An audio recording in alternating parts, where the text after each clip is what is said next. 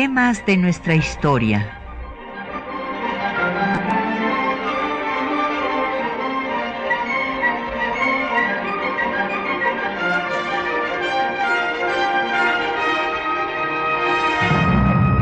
Un espacio que difunde el conocimiento del pasado para comprender nuestro presente.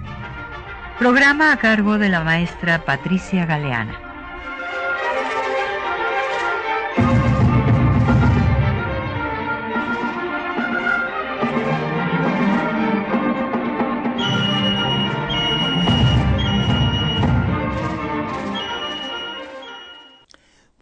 Hoy vamos a hablar de un tema muy interesante que ha sido objeto de debates entre los constitucionalistas y que ha sido también motivo de orgullo de los mexicanos de pensar que eh, en, nuestro país se formuló un mecanismo de defensa de los derechos humanos, eh, de las violaciones a la Constitución, de la violación a las autoridades, que ha tenido repercusiones en otras partes del mundo, en España, en América Latina. Y bueno, pues esta institución es el juicio de amparo. Y hoy vamos a hablar de cómo surge, vamos a recordar a Crescencio Rejón, a Mariano Otero, a Ignacio Vallarta, estos personajes que fueron los que construyeron eh, este eh, mecanismo por el cual hasta la fecha pues el pueblo de México puede ampararse, puede protegerse de cualquier arbitrariedad del poder que eh, viole el marco constitucional. Y pues esto con motivo de que fue un 20 de enero de 1869, cuando eh, Benito Juárez eh, decretó la ley orgánica sobre el recurso de amparo. Eh, vamos a ver pues esta lucha de Juárez porque se respete el poder, el poder, no, perdón, la, el derecho, que siendo él el primer abogado egresado del Instituto de Ciencias y Artes de Oaxaca, pues es una, eh, una lucha que fue muy importante en su vida y en un momento en el que no se respetaba el derecho, en el que prevalecía la anarquía. Entonces es muy interesante cómo se va a forjar este mecanismo en un país en donde no se respetaba la constitución y se tomaban decisiones al margen de ella. Y tenemos el gusto de que nos acompañe esta mañana un especialista en el tema que es el doctor Carlos Natarén Nandayapa. Bienvenido Carlos, gracias por estar aquí con nosotros esta mañana. Muchísimas gracias por invitarme, yo estoy muy contento de estar en un programa, verdad un poco nervioso porque como abogado con historiadores, pero aquí no, contento. pero nos llevamos rete bien, o sea, no se puede hacer historia política sin estudiar historia constitucional. Así es que por eso nos da mucho gusto que nos acompañe para hacer todas las precisiones técnicas a que haya lugar. Muchas gracias. Y la verdad es que el amparo al día de hoy no se puede entender sin entender su evolución, su historia, que además es muy rica. Sí, muy interesante.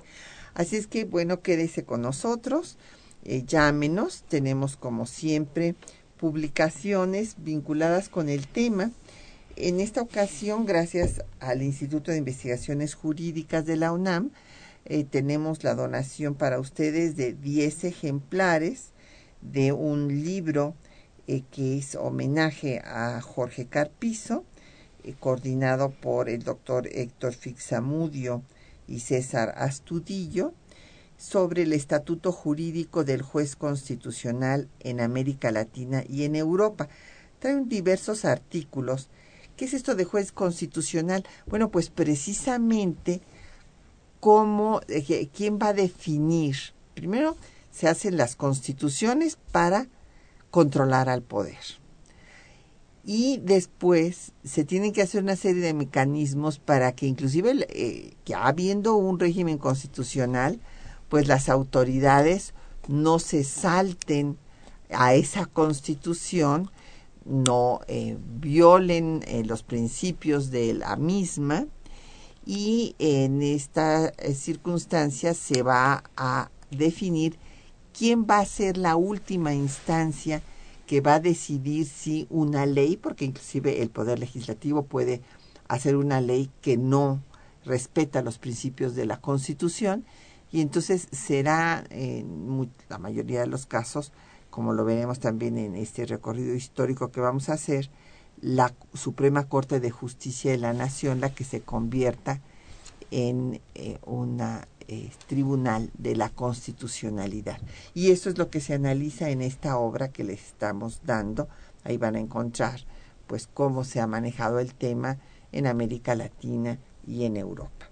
Eh, los teléfonos a su disposición son el 55 36 89 89, una alada sin costo 01800 505 2688, un correo de voz 5623 3281 y el correo electrónico temas de nuestra historia arroba yahoo.com.mx. En Twitter nos puede seguir en arroba temas historia y en Facebook temas de nuestra historia UNAM y el programa queda en línea en el www.radionam.unam.mx durante una semana. Bueno, yo quisiera decir antes de entrar en materia brevemente el, currículum eh, del eh, doctor Carlos Natarén. Él eh, se formó originalmente, hizo su carrera de Derecho en la Universidad Autónoma de Chiapas, después su maestría eh, aquí en la Facultad de Derecho de la UNAM y el doctorado en la Universidad Complutense de Madrid, obteniendo en su tesis un cum laude. Eh, hay que eh, decir que el doctor Natarén es investigador de tiempo completo del Instituto de Investigaciones Jurídicas de la UNAM, titular A, y se, eh, tiene el PRI de nivel C y es miembro del Sistema Nacional de Investigadores nivel 2. tiene eh, mucha serie de obras que se refieren pues a temas jurídicos. Va, hay que destacar la tutela de los derechos fundamentales eh, de naturaleza procesal, Ahora eh, tiene, una, tiene una publicación también sobre el litigio oral. Esto es algo muy interesante porque ahora se está poniendo en práctica, entonces se los recomiendo. Y bueno, pues su especialidad, entre otros, es el juicio de amparo. Así es que dicho esto, pues vamos a dar un marco histórico, Carlos, ¿qué le parece? Excelente. Bueno, yo decía que eh, las constituciones surgen para controlar al poder y bueno, nos podemos remontar al siglo XIII, cuando los nobles ingleses hacen eh, su, la, Carta Magna, que es el Bill of Rights, sus, la carta de sus derechos, y le dicen al rey, un momentito, tú serás el rey, pero no puedes atropellar mis derechos. Y bueno, eh, después podemos hablar del Bill of Rights en Estados Unidos, después de la independencia, con su la primera constitución, ya de la historia contemporánea, en donde se ponen en práctica muchas de las ideas que habían eh, elaborado los filósofos de la Ilustración en Francia, y después vendrá la Declaración de Derechos del Hombre y del Ciudadano en la Revolución Francesa, las constituciones de Francia, y durante todo el siglo XIX se van a formar, bueno, los, bien, los, todo el, periodo de estados nacionales, de la consolidación de estados nacionales, y todas van a establecer constituciones en donde se defiendan los derechos del individuo, estos derechos del hombre y del ciudadano, y se le va a denominar garantías individuales. Sí, habría que eh, agregar un par de datos. Quizás eh, tiene que pensarse que el constitucionalismo mexicano siempre se ha debatido entre esas dos influencias, las que acaba de decir, Europa y los Estados Unidos. Hay que pensar, por ejemplo, que la primera constitución federal mexicana de 1824 no tiene una declaración de derechos. Es parte eso del acta de reformas de Mariano Otero. ¿Y por qué no tiene una declaración de derechos? Porque siguen el modelo de la Constitución norteamericana. En la Constitución norteamericana, la primera, digamos, la que se aprueba, no tiene un contenido de derechos porque el constituyente de Estados Unidos pensó que era competencia local de los estados. Después se dan cuenta que es necesario establecer a nivel todo, eh, federal de todo el país una, un catálogo mínimo de derechos de todos los ciudadanos que pueda poner frente al poder.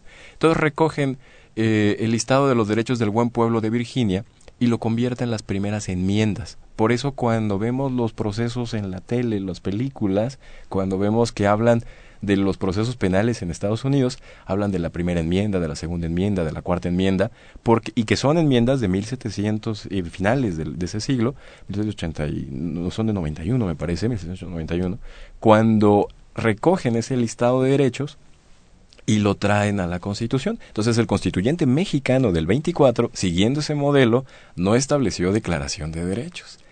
Claro, a, que esto se ha prestado a confusiones, porque si bien no estableció un capítulo eh, para garantías individuales, como se le va a conocer eh, posteriormente, eh, sí en el acta constitutiva de la federación incluye el respeto a los derechos del hombre, o sea, está haciendo ahí una referencia, una referencia clarísima, por lo que a, algunos este, colegas, eh, bueno, historiadores, eh, que también trabajan algo de historia política, entonces nos metemos a, cuestiones constitucionales y luego a lo mejor no las entendemos muy bien, porque algunas eh, colegas decía, no, es que en la Constitución de 24 no se reconocieron los derechos del hombre y este por eso es una gran aportación de la Constitución de 1836, o sea, la Constitución centralista eh, de, conservadora, digamos, de, de, estas siete leyes constitucionales. Y entonces yo decía, bueno, no, no hubo un capítulo, no sabía yo toda esta, no, no le di toda esta explicación que es muy cierta, sirvió de modelo a la Constitución de Estados Unidos, a la de 24, pero sí en el acta constitutiva se hace alusión a los derechos del hombre. Entonces no se puede decir que no reconoció los derechos del hombre. No, claro que no, no se puede decir. Lo, de hecho, se piensa que es importante los derechos del hombre para en, la, en el constitucionalismo. A lo que no se llega es a definir cuáles son esos derechos. Ese listado de derechos ciertamente sí están en las siete leyes.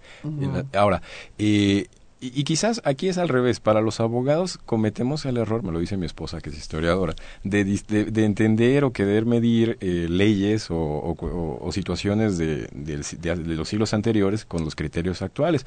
Pero el punto aquí es, eh, quizás habría que resaltar el genio de Otero cuando en el 40, vamos a llegar ahí, pero en el 47 el, el voto particular no solo se, no solo crea el amparo, sino establece muchas otras cosas, entre otras una declaración, un detalle de los derechos y otra, por ejemplo, desaparece la vicepresidencia, ¿no?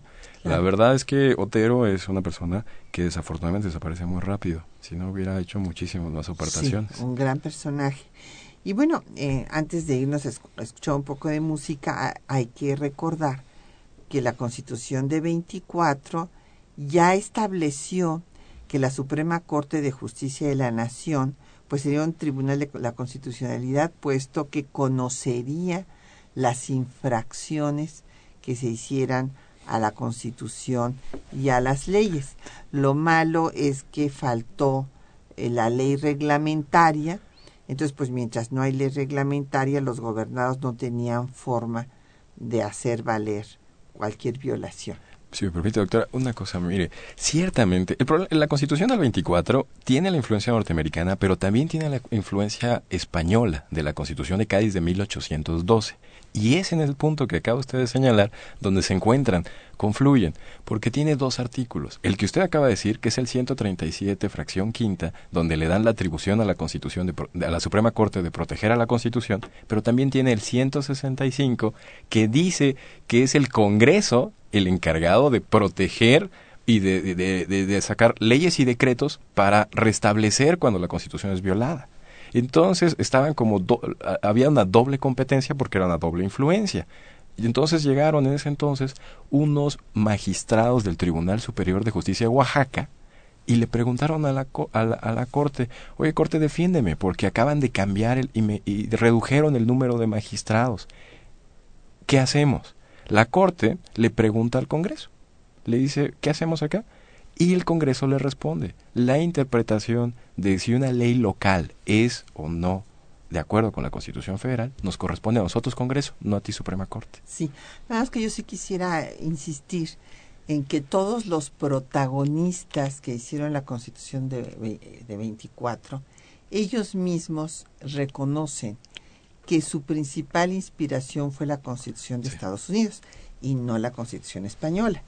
Evidentemente hay, tenía que haber una influencia porque bueno, pues estaban las diputaciones provinciales, que fue en lo que más influyó la Constitución española, la división que ya se había hecho del territorio que sirvió de base para la elección, eh, inclusive de los, de los representantes de cada diputación para eh, hacer la constitución. Vamos a hacer una pausa para escuchar las últimas variaciones eh, de Mariano Elízaga, que es un compositor de principios justamente del siglo XIX, cuando estamos ahorita hablando. Es un, eh, disco que se llama Antología Pianística Mexicana de Nadia Stankovic.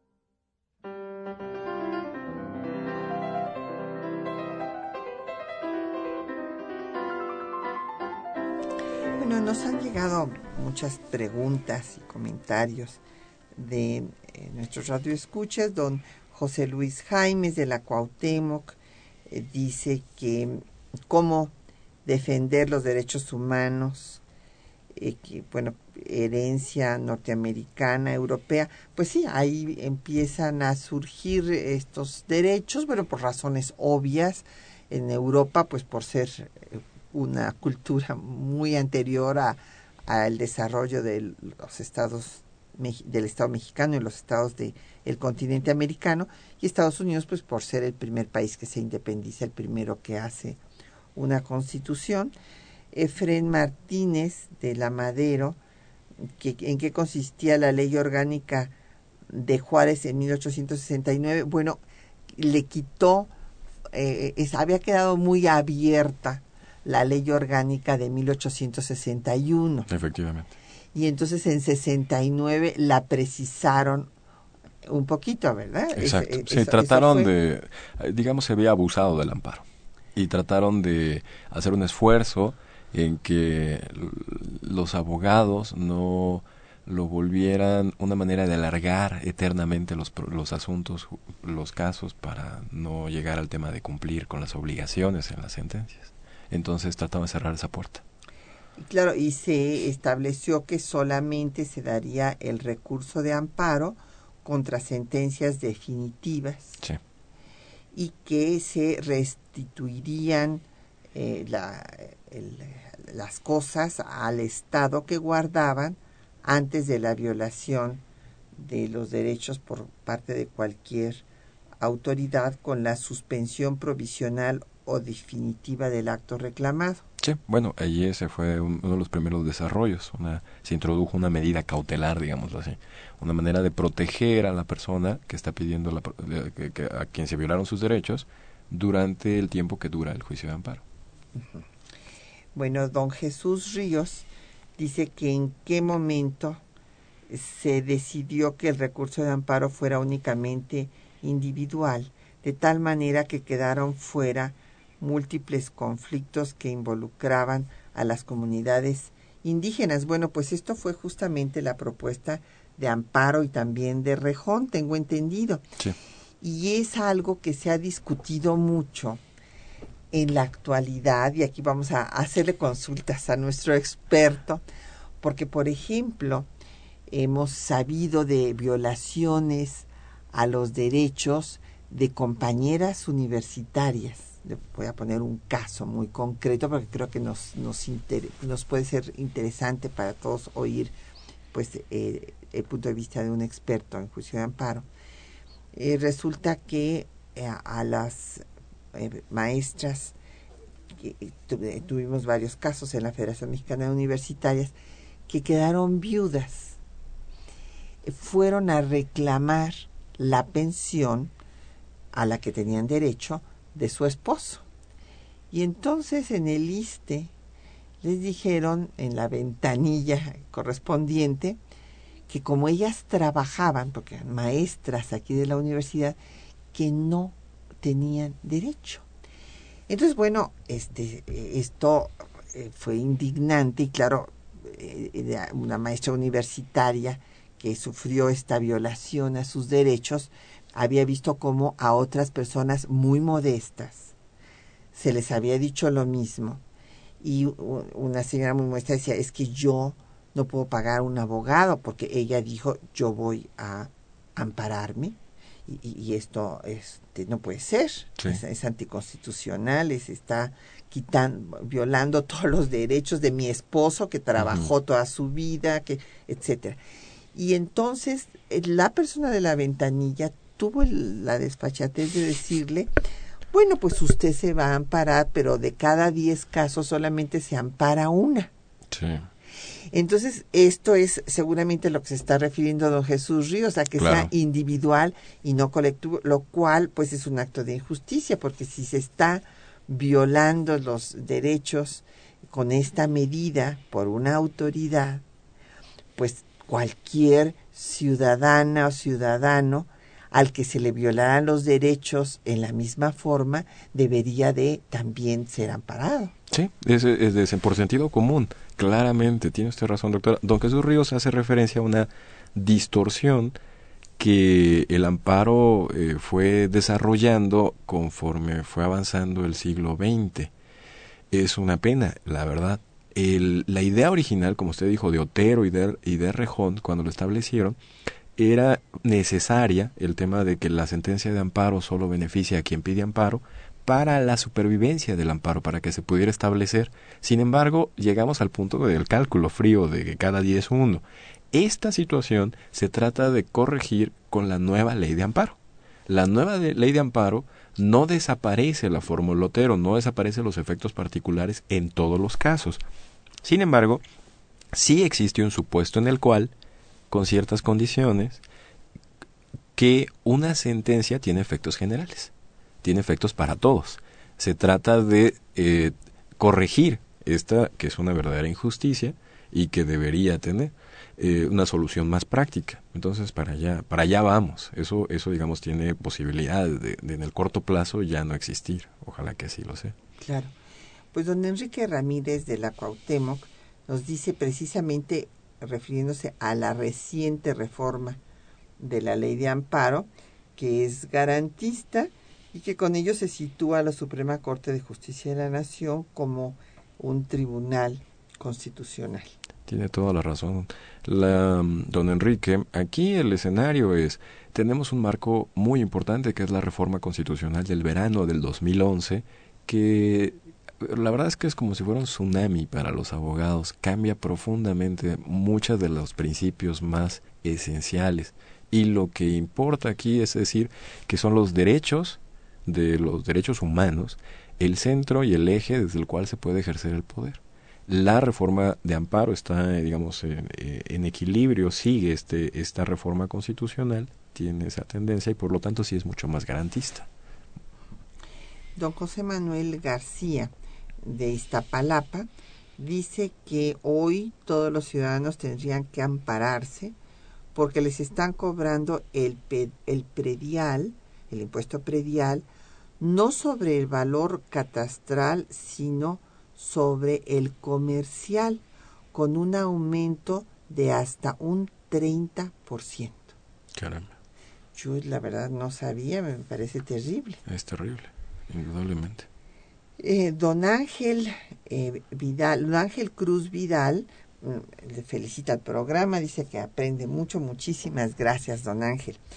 Bueno, pues estábamos en este repaso de las constituciones viendo que la constitución unitaria, centralista, conocida como las siete leyes constitucionales de 36, se crea, como seguramente algunos de nuestros radioescuchas recordarán porque lo hemos tratado en algún programa anterior, se crea un cuarto poder que es el supremo poder conservador, que está, pues imagínense, es el único caso en todas las constituciones de nuestro país este supremo poder conservado un pequeño grupo de notables que estaba por arriba del Ejecutivo, el Legislativo y el Judicial.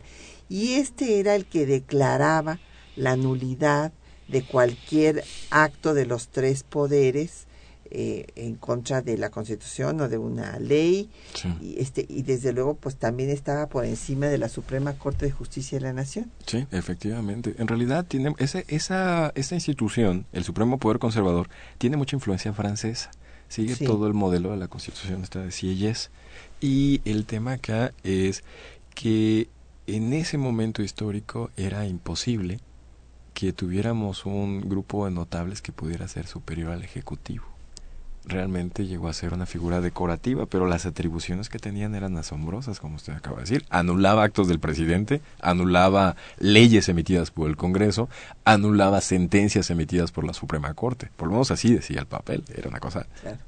Yo creo que los que lo tomaron esta esta idea del, eh, de, la Constitución francesa eh, de crear un poder que evitara supuestamente que cualquiera de los poderes eh, transgrediera sus facultades, eh, pues estaban pensando en controlar a Santana, yo creo. Sí, definitivamente. Y por eso después, en la, en la siguiente constitución, las bases orgánicas de 43, lo primero que se hace es suprimir al Supremo Poder Conservador. Sí, de hecho, incluso en el proyecto de ley que del Congreso que Santana disuelve en diciembre del 42, hay un proyecto de Mariano Otero de establecer el equivalente al amparo. En ese momento le llama reclamo constitucional, lo cual no suena tan bonito. Y pues no le gustó. Y de hecho este proyecto terminó justamente así, como una especie de intento pues que no llevó a buen puerto. Así es, y bueno, y este constituyente que era federalista, pues fue disuelto. Exactamente. Y entonces se estableció eh, el, un constituyente ad hoc santanista, justamente, que da las bases orgánicas eh, que suprimen al cuarto poder, a este poder que podría haber controlado a Santana. Bueno, pues vamos a hacer una pausa para escuchar el contenido de la ley orgánica del 20 de enero de 1869 que dictara Benito Juárez. El 20 de enero de 1869, el gobierno de Benito Juárez expidió la Ley Orgánica sobre el recurso de amparo. Escuchemos los puntos más importantes. Artículo 1. Los tribunales de la Federación resolverán toda controversia que se suscite. Primero, por leyes o actos de cualquier autoridad que violen las garantías individuales. Segundo, por leyes o actos de la autoridad federal que vulneren o restrinjan la soberanía de los estados. Tercero, por ley o actos de la autoridad desde estos que invaden la esfera de la autoridad federal. Artículo 2.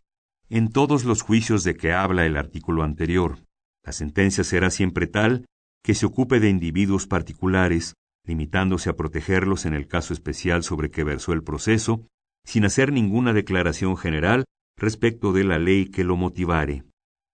Artículo 3. El juez puede suspender provisionalmente el acto de la ley o de la autoridad que hubiese sido reclamado. Artículo 12. Toda autoridad o funcionario tiene obligación de proporcionar con la oportunidad necesaria al promotor fiscal, abogado o procurador las constancias que pidiere para presentarlas como pruebas en estos recursos. Artículo 15. La Suprema Corte, dentro de diez días de recibidos los actos, examinará el negocio en acuerdo pleno y pronunciará su sentencia dentro de los quince días contados de igual manera, revocando o confirmando o modificando la de primera instancia. Artículo 16. Siempre que se niegue el amparo, por falta de motivo para decretarlo, se condenará a la parte que lo promovió a una multa que no baje de cien pesos, salvo el caso de notoria insolvencia. Artículo 17. Contra la sentencia de la Suprema Corte no hay recurso alguno, y con motivo de ella sólo podrá exigirse la responsabilidad a los magistrados en lo que no se oponga a la Constitución. Artículo 18. Luego que se pronuncie la sentencia, se devolverán al juez de distrito los actos con testimonio de ella para que cuide de su ejecución. Artículo 19. El juez de distrito hará saber sin demora la sentencia al quejoso y a la autoridad encargada inmediatamente de ejecutar el acto que se hubiere reclamado. Artículo 23. El efecto de una sentencia que concede amparo es que se restituyan las cosas al Estado que guardaban antes de violarse la Constitución. Artículo 27. Las sentencias definitivas pronunciadas en los recursos de amparo se publicarán en los periódicos. Artículo 28.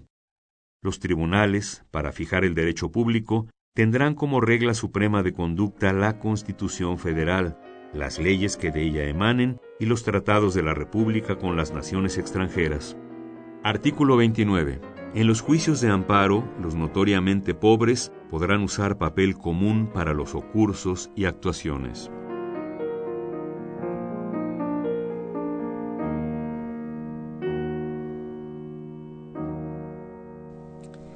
Bueno, pues nos siguen llegando preguntas y este preguntas pues además vinculadas con eh, la situación eh, presente, o sea, les ha eh, interesado a nuestros radioescuchas vincular pues el tema con nuestro tiempo presente. Don Javier Guerra de la Benito Juárez nos bueno pregunta y aquí este pues le voy a pedir al doctor Natarén que él como experto nos dé su punto de vista. Dice que si es legal la última reforma a la ley de amparo que establece que no procede el juicio de garantías contra adiciones a las reformas a la Constitución. Bueno, eso nos lleva a un tema que ha tenido sus idas y vueltas en la Constitución, en, en, los casos recientes, básicamente desde aquel asunto cuando se hace una reforma para impedir que un jefe de gobierno se pueda volver a presentar a un, a un ex regente y, y, que presentó un amparo, que era eh, el ahora creo que el senador Camacho. Eh, desde ese entonces empezó a discutir si era posible declarar inconstitucional una reforma constitucional. La verdad es que sobre este tema ha habido una negativa en un principio, luego se dijo que quizás el texto una vez aprobado solo se puede revisar su procedimiento, es decir, si el procedimiento de reforma constitucional fue exactamente apegado como debería ser.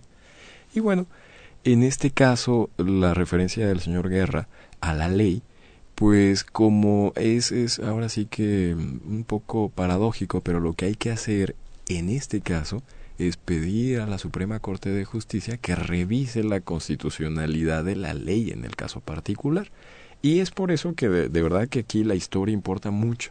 el surgimiento del amparo en México está pensado justamente para este tipo de cuestiones, para definir si una ley que establece el Congreso es o no eh, respetuosa de los principios y, las, y los derechos que establece la Constitución. En es, desde, pues desde el 47, 1847 para acá, la principal preocupación del, del amparo ha sido, digamos, tratar de mantener el poder del legislador dentro del espacio, dentro de los ámbitos que le establece la propia Constitución.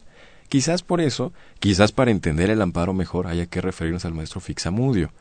Don Héctor Fix dice, el amparo mexicano es complejo cuando se ve desde afuera porque en realidad es una institución que históricamente ha evolucionado mucho y se ha convertido en una especie de eh, etiqueta que contiene dentro de sí cinco instituciones procesales diferentes. Si estuviéramos en otro país, esas instituciones procesales tendrían leyes distintas y quizás nombres distintos. En el caso de México, el, cuando hablamos de amparo, podemos hablar de cinco funciones diferentes, con, con formas de, con lógicas diferentes. ¿Cuáles son estas funciones? La primera, la función de proteger la vida, la integridad física, la incomunicación. Eso es lo que se conoce en otros países como el habeas corpus.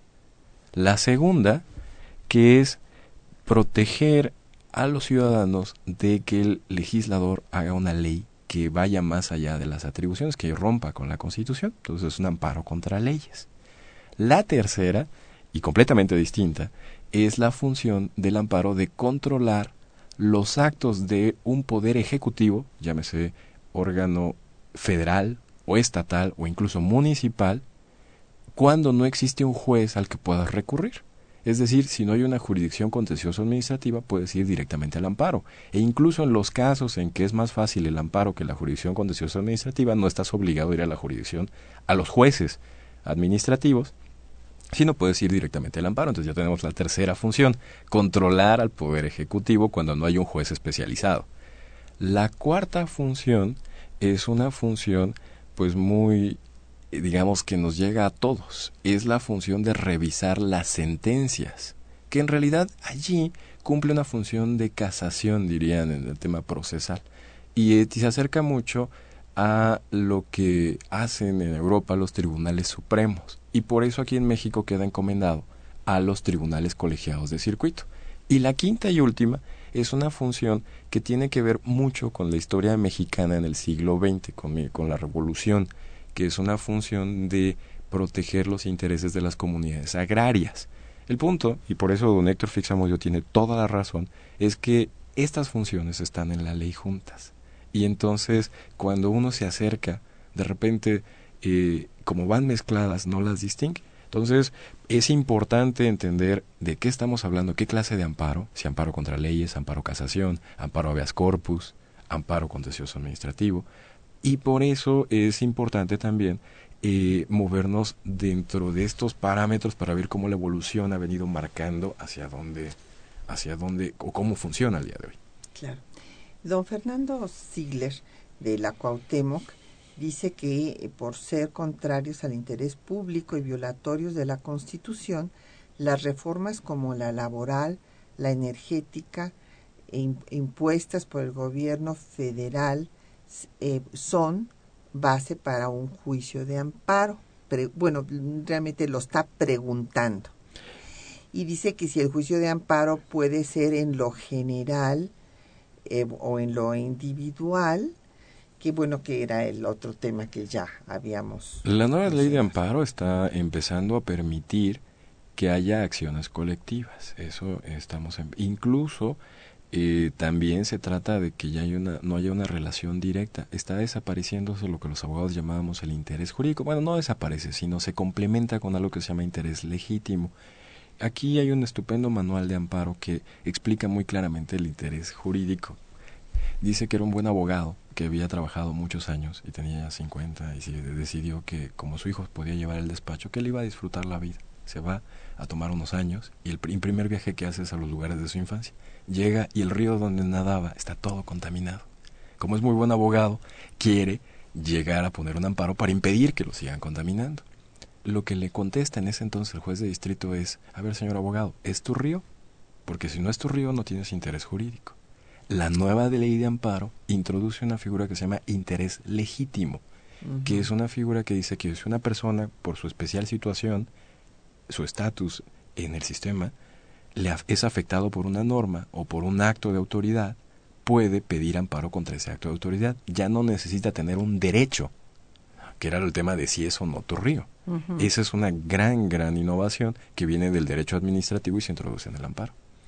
Y don José Guadalupe Medina de la Nezahualcóyotl dice que en qué época de la historia de México se ha aplicado con mayor eficiencia el juicio de amparo. Mm, es una buena pregunta. Difícil, ¿no? Híjole, a ver, entre el 47 y el 61 era complicado porque no había ley. En el no había ley orgánica y entonces no se podía aplicar. Entre el estamos hablando del siglo pasado. Entre el 61 y el 69, con la primera ley, pues sí había muchísimos amparos y se podían parar uno por lo que sea. Y, Pero llegó al tema de que hacía imposible avanzar los procesos. Entre el 69 y el 82 con la ley de... Quizás sabe que... Con la ley de Juárez. Con, la ley de Juárez y con la ley de don Ignacio Vallarta. Del 82. Ignacio Vallarta fue un gran, gran jurista, fue un innovador. Su ley de 1882 establece que se puede pedir amparo por telégrafo. Imagínense, en 1882, cuando no había coches, cuando estábamos en otro momento tecnológico, el señor trae lo último de la tecnología. Es que yo creo que es el equivalente a pedir amparo por Twitter. Claro. O sea, ¿no? Ese está muy bueno. Eh, pero Ignacio Vallarta era verdaderamente una gente visionaria y el amparo por telégrafos funcionó y se utilizó mucho tiempo. Yo quisiera pensar que lo mejor del amparo está por venir. A partir de la nueva ley, eh, con un Estado mexicano mucho más comunicado, con un tema de eh, mayor amplitud de funcionamiento del, del, Poder Judicial de la Federación y una mayor eficiencia de los tribunales locales, yo creo que el amparo mexicano puede mejorar muchísimo en sus resultados. La ley de amparo da para la esperanza, la nueva ley de amparo. Claro. Bueno, pues vamos a hacer una pausa, vamos a escuchar otra vez a Nadia Stankovic eh, con esta bellísima elegía de Aniceto Ortega, que ya saben ustedes que era el compositor predilecto de Benito Juárez.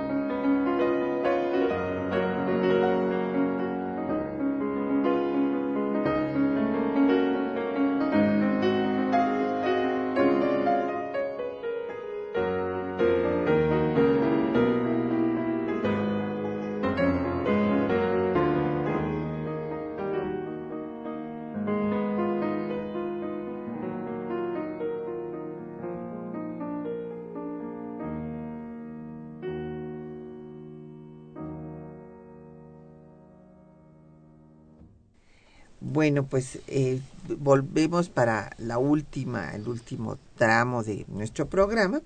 Y bueno, hay que volver a repasar este recorrido histórico que este, habíamos venido haciendo, porque cuando entran muchas preguntas, entonces nos desviamos un poquito, pero bueno, nada más para cerrar y precisar, eh, fue primero a nivel local cuando don Manuel Crescencio Rejón propuso que se incorporara, junto con otros diputados también, con dos diputados, este, eh, a la Constitución de Yucatán, este eh, amparo, él, él dio este nombre que es muy bonito porque es, es el amparar, el proteger eh, para que no se violen los derechos de las personas. Hablaba de las garantías individuales, entonces entre ellas el que un aprendido eh, pues tuviera derechos también y no se le privara, por ejemplo, se le dejara incomunicado, una, una serie de, cosas que él establece en esta propuesta y él eh, era iba a ser competencia de la Suprema Corte de Justicia de la Nación el ver, por ejemplo, si había leyes locales que fueran anticonstitucionales o actos del Ejecutivo y también eh, se ampararía contra jueces de primera instancia. Sí, bueno, es un tema muy importante. Eh, como usted dijo perfectamente, es una propuesta que hacen tres diputados. Es Manuel Crescencio Rejón, Pedro C. Pérez y Darío Escalante. La presentan el 23 de diciembre de 1840, por eso a veces encontramos referencias a que la creación del amparo es en el 40 aunque es evidente que la aprobación es en el 41, entonces por tanto deberíamos pensar que más que el proyecto, deberíamos pensar en la, en la creación del amparo en 1841. Ahora bien, eso es en un contexto muy particular. El gobernador de Yucatán en ese entonces, Santiago Méndez, que tiene, acuérdese, todo, toda la dinámica en la que estaba Yucatán con su, en ese momento, le encarga a uno de los juristas más destacados en ese momento de la península que le ayude a hacer un proyecto de constitución. El señor trae cosas muy avanzadas, no solo el amparo. Trae, por ejemplo, la idea de que el poder ejecutivo sea ejercido por tres cónsules, o sea, que el Ejecutivo sea colegiado. Eh, como fue en la Constitución de 14. Imagínense, entonces evidentemente al gobernador Méndez eso no le gustó. No, eso no, eso fue la única parte del proyecto que no asumió, pero el resto sí. Y en materia de amparo, lo que hizo es establecer un proyecto en el que, bueno, como usted dice, para empezar el nombre. Él escoge el nombre de juicio de amparo. Y como decía pues uno de los grandes constitucionalistas de la historia mexicana, Felipe Tena Ramírez, el nombre es castizo, es evocador y es legendario. Nos manda verdaderamente a otros tiempos y a la idea de figura de, de, protección. Y en esa, en esa idea de, del amparo establece atribuciones para la, Suprema Corte, la Corte Suprema de Justicia del Estado, como usted dice, para amparar en contra de las leyes, y establece eh, que los jueces podrán, los jueces de primera instancia podrán proteger a los ciudadanos cuando hay un acto de autoridad que viole sus derechos. Yo lo que quiero subrayar aquí es un pequeño, si me permite, un pequeño párrafo, le quiero leer de la exposición de motivos del proyecto que presenta. Dice muy brevemente don Manuel Crescencio Rejón, dice, empiezo la cita, así es que aunque según el proyecto se da al Poder Judicial el derecho de censurar la legislación, también se obliga a ejercerlo de una manera oscura y en casos particulares, ocultando la importancia del ataque a las miras apasionadas de las facciones. Sus sentencias, pues, como dice muy bien Tocqueville, no tendrán por objeto más que el descargar el golpe sobre un interés personal, y la ley sólo se encontrará ofendida por casualidad. De todos modos, la ley así censurada no quedará destruida. Se disminuirá, sí, su fuerza moral, pero no suspenderá su efecto material. Sólo perecerá, por fin, poco a poco, y con los, los golpes redoblados de la jurisprudencia.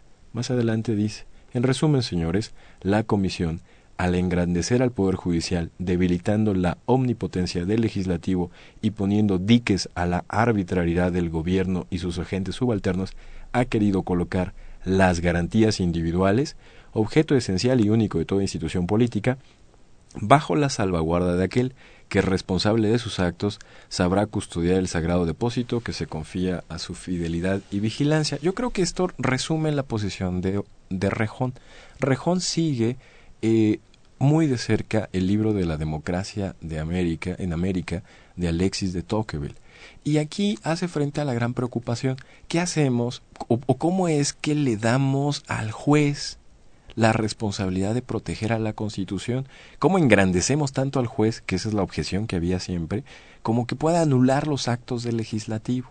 La respuesta, Rejón y Otero también, porque los dos leyeron el mismo libro, la encuentran en Alexis de Tocqueville. Alexis de Tocqueville habla de la Judicial Review y, y lo que explica es que la mayor virtud es que permite que se resuelva el caso particular sin entrar en problemas y facciones políticas en el Congreso, que si la ley es o no Por eso es individual nada más.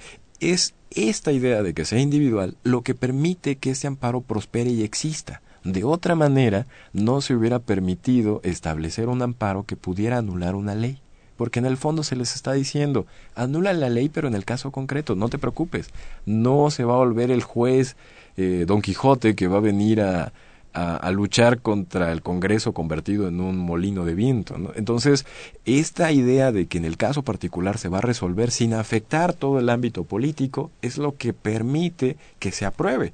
Y es exactamente, Otero tiene una cita muy parecida del mismo párrafo de Tocqueville.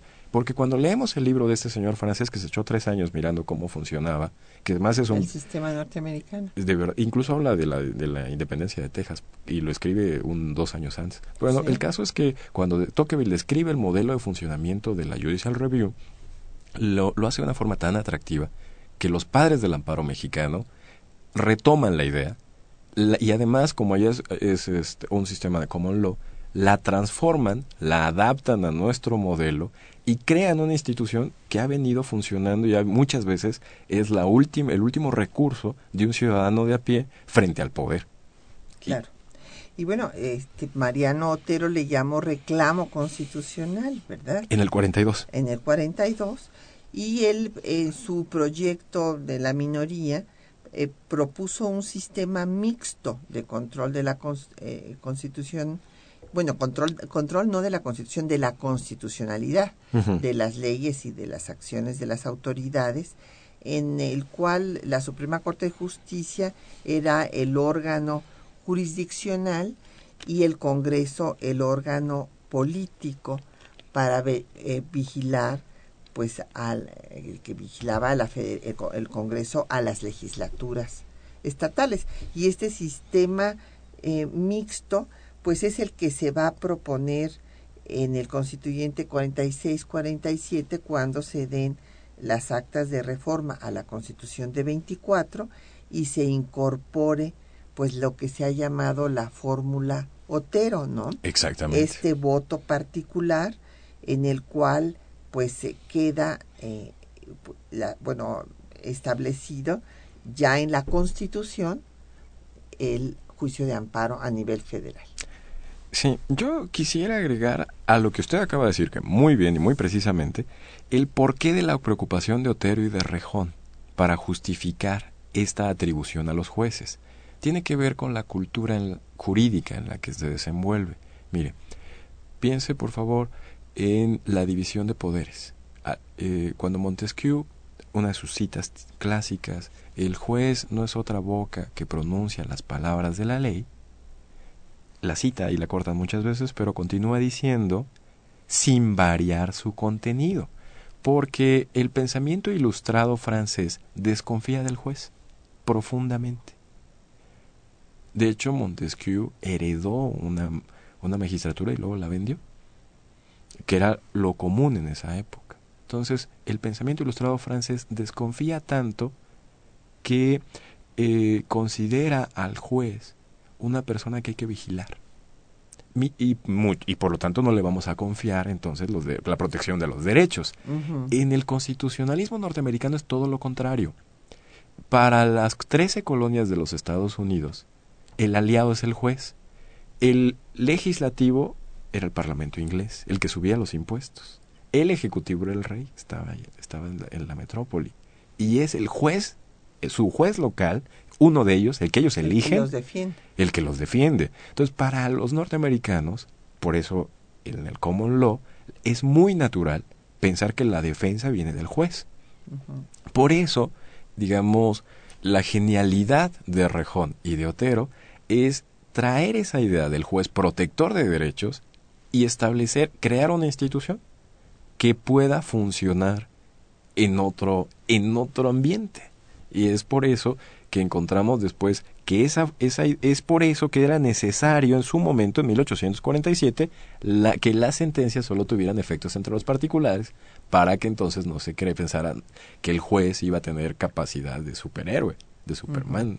Y entonces esa idea del 47 es la que pasa al constituyente del 57 y se establece de hecho la fórmula Otero tal como la escribe Otero en el artículo 102 de la Constitución de 1857 que como dice Emilio Rabasa, es el mejor constituyente que hemos tenido. Así es.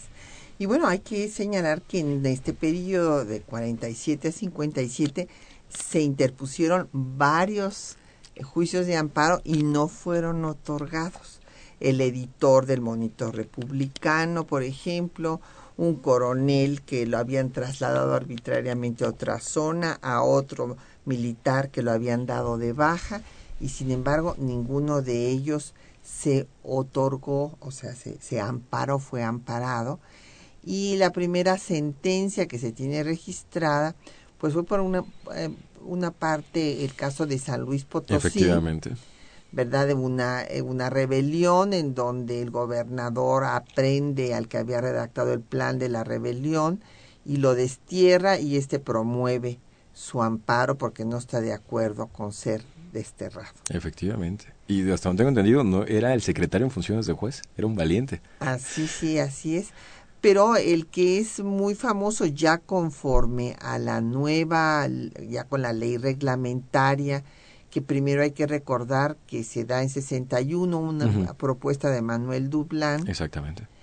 Que incluye la suspensión del acto reclamado, pero que es muy amplia y de ella se abusa y después por eso viene esta segunda ley que hemos escuchado hoy, dictada por Juárez, pues se da la primera, el primer amparo es muy famoso de eh, Miguel Vega en Culiacán, Sinaloa, en el cual pues este juez local Miguel Vega había dictado una sentencia, eh, lo fue sancionado, se le quitó su se, le quitó de ser juez, inclusive se le quería quitar su licencia de abogado y ganó el amparo. Sí, efectivamente.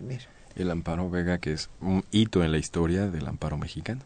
Pues ya se nos acabó el tiempo. Eh, les agradecemos a nuestros radioescuchas sus llamadas y sus comentarios, a doña Celina García de la Venustiano Carranza, a don Ramón Rojas de Coyoacán y sobre todo al doctor Carlos Natarén que nos haya podido acompañar el día de hoy y bueno, pues nos preguntan nuestros radioescuchas que dónde pueden escuchar sus conferencias, pues eh, aquí les daremos cuenta, pero en el Instituto de Investigaciones Jurídicas lo encuentran. Efectivamente, el Instituto de Investigaciones Jurídicas de la UNAM, y de hecho es una gran fuente, tenemos 100 compañeros que trabajan constantemente en materia de derechos humanos, y si me permite el comercial, en el Centro de Investigaciones Jurídicas de la Autónoma de Chiapas también tenemos. Claro que sí. Bueno, pues muchísimas gracias al doctor Natarena, a nuestros compañeros que hacen posible este programa, Juan Stack, y María Sandoval en la lectura de los textos, a Socorro Montes en el control de audio, a Quetzalín Becerril en la producción y en los teléfonos con el apoyo de don Felipe Guerra y Patricia Galeana se despide hasta dentro de ocho días.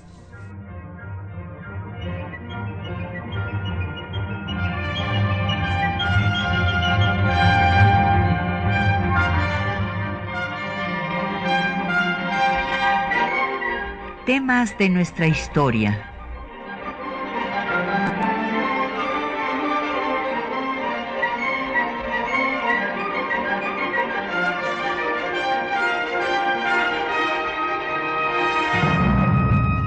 espacio que difunde el conocimiento del pasado para comprender nuestro presente. Programa a cargo de la maestra Patricia Galeana.